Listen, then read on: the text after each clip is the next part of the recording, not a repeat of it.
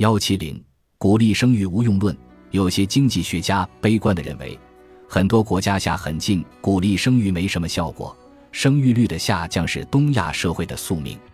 这是典型的鼓励生育无用论，认为反正出台政策也没用，就不要出台鼓励生育的政策了。鼓励生育到底有没有用，终究要用数据说话。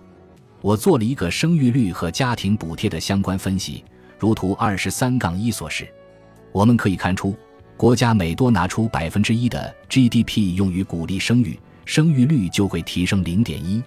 当然，这只是相关性，只能支持而不是证明鼓励生育有效，但也并没有数据支持鼓励生育无效果。北欧和西欧一些国家出台了慷慨的鼓励生育政策，同时获得了比较高的生育率。例如，法国和瑞典都拿出百分之三至百分之四的 GDP 鼓励生育。其生育率也在1.8至1.9的水平，接近更替水平。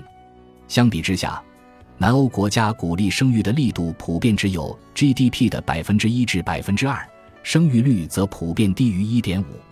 近几年，德国加大了鼓励生育的力度，生育率也有所提升。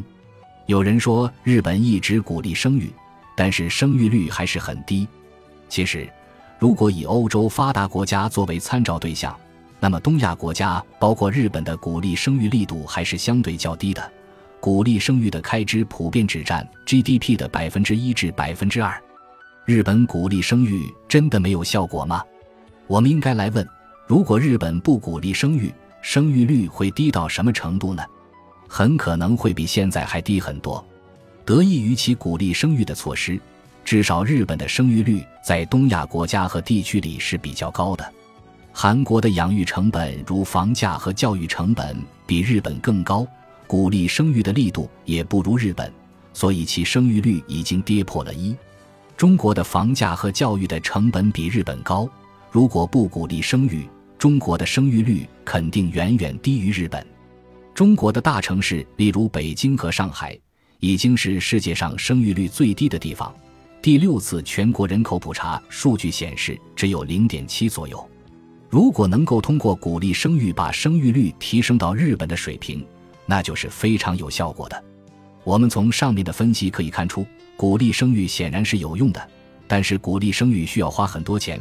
据我估算，中国要达到日本那样的生育率水平，可能需要 GDP 的百分之二至百分之三；要达到发达国家的平均生育率水平，需要 GDP 的百分之五；达到更替水平，需要 GDP 的百分之十。如果按照每年多出生一零零零万个孩子来算的话，需要平均提供给每一个孩子一百万元等值的奖励。